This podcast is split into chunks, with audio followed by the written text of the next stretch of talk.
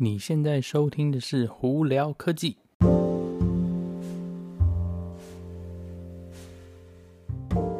嗨，各位观众朋友，大家好，我是胡老板，欢迎来到今天的《胡聊科技》。今天是十二月十一号啦，其实是十二月十二号啦，但是我正在用美国时间啦。But anyway，哈，那个今天几个比较多，其实今天的新闻也不算多，但是我觉得这几个比较有兴趣。呃，有趣啦，就是跟大家这边分享哦。那第一个是大家应该最近如果有看新闻的话，都知道说美国 FDA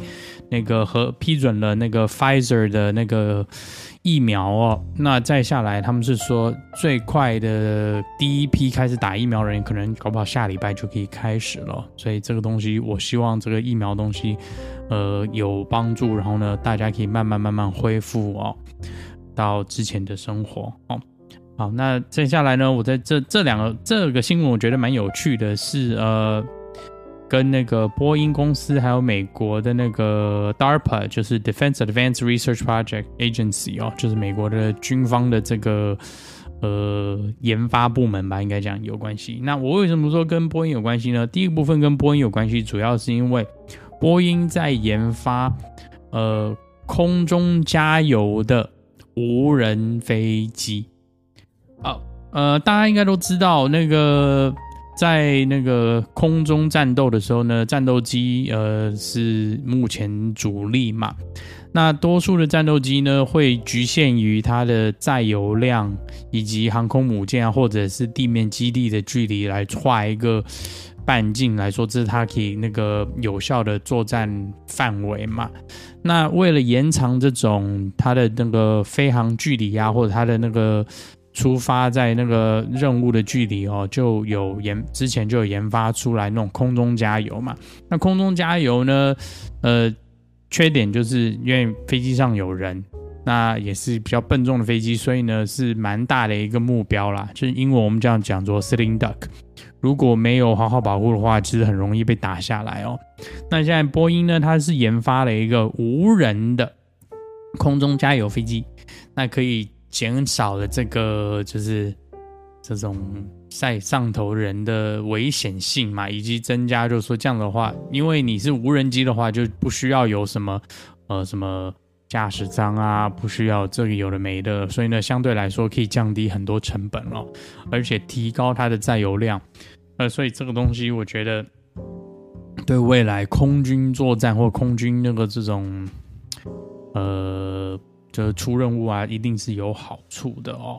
那再来另外一个，我为什么会去呢？我提到 U 美国的这 DARPA 呢，这个主要是因为他们也在测试跟研发是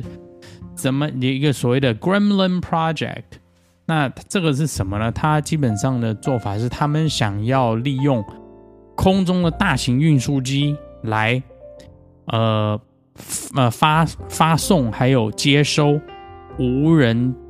无人机哦，不管是无人的侦测机或者是无人的作战飞机哦，他们想要说利用空中大型的飞机搭载来去，呃，等于是说把把这些无人机发出去，呃，开开始做任务或者是接收回来哦。同样的，跟刚刚那个呃我们讲的空中加油，其实道理是一样，就是他们想提高它的呃。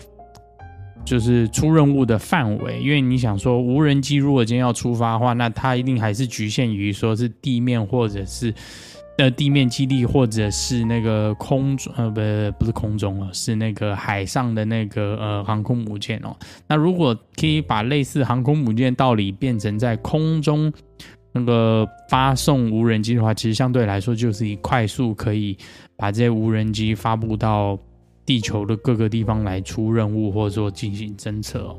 所以我觉得这两个东西是蛮有蛮有趣的啦。好，那我们呢，呃，回到科技科技的那个呃新闻哦，特斯拉呢，他们在下来呢，明年他们是打算要重新，嗯，把这种租赁车子的这个方法哦。呃，重新再改善哦。我们在在可能除了美国以外，可能租赁车比较没有那么 popular。但是在美国的话，租车就是我们讲的 leasing 一个 car，是是蛮普遍的一件事情哦。因为在美国的话，呃，呃车子换的频率比较高，所以呢，有些人呢不愿意不想买车或不愿意买车，因为他们觉得说车子因为一直在淘汰嘛，所以他就用租的方式，所以就是有这种很多的 leasing program。那再下来特斯拉，他们想从明年开始是他们这些 leasing program 呢想要经过 app 来做，就是手机的软体哦，app 嘛。然后呢，你可以比方说你可以把这个这个租赁呢从从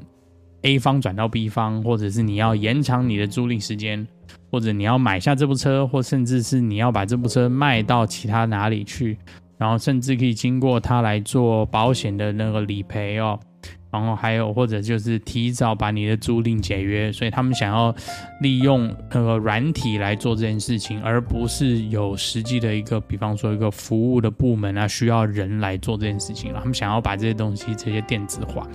所以相对来说，应该可以增加效率，以及那个呃提高那个客服的一个便捷性哦。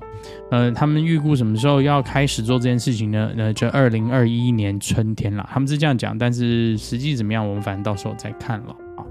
好，那再下来是有一些一些苹果的新闻，这些呢比较算是嗯嗯 rumor 传闻吧。呃，我觉得这两个。呃，苹果这台我这边有两个事情要跟大家提，是两也不能说是两个都是传闻，我觉得一个是比较确定的新闻，另外一个真的就是传闻哦。好，那我们来先讲说第一个传闻是什么？第一个传闻他们是说苹果在克制他们自己的呃晶片，专门是用来给在 Apple Car 里面。那很早很早以前呢，大家如果对苹果公司有那个有追踪他们的话，有有他们苹果之前是有一个 Apple Car 的一个 project，就是那个 autonomous vehicle，他们想做全自动驾驶的车子哦。那当初的传闻是说苹果在研发这部车，那后来呢，这段新闻经因为经过呃业界的什么呃改变啊，或者什么业界的那个。这一些状况哦，这个新闻好像就就有点呆档就是有点好像不见了。那最近呢，这件事情好像又传出来，是他们是说，因为苹果的 M1 晶片的关系，所以呢，现在就有传闻说，苹果要研发一个晶片，专门是来做呃这种 smart car 这种就是 autonomous vehicle，就是全自动驾驶的车子哦。那他们在猜测，OK，是二零二四或二零二五年苹果会。发布这部车不是不是里头光只是电脑，是整台车哦，然后并且很有可能是经过 Foxconn，也就是富士康来代工这部车。嗯，为什么会这样说？因为 Foxconn 是苹果很大的一个这个代工厂嘛。那 Foxconn 之前也有就是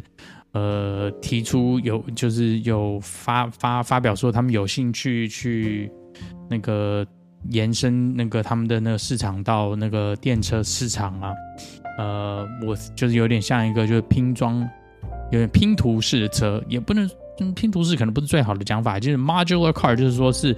呃，比方说你可以做个车头，做个车尾，然后呢中间的那个车身呢，你可以做长做短，有点像电脑一样把它拼出来一个。就是长相可能一样，只不过就是大小不同的一部车哦。他们就有这个想法了。那再来呢？因为 Foxconn 他们也有在那个投资在电池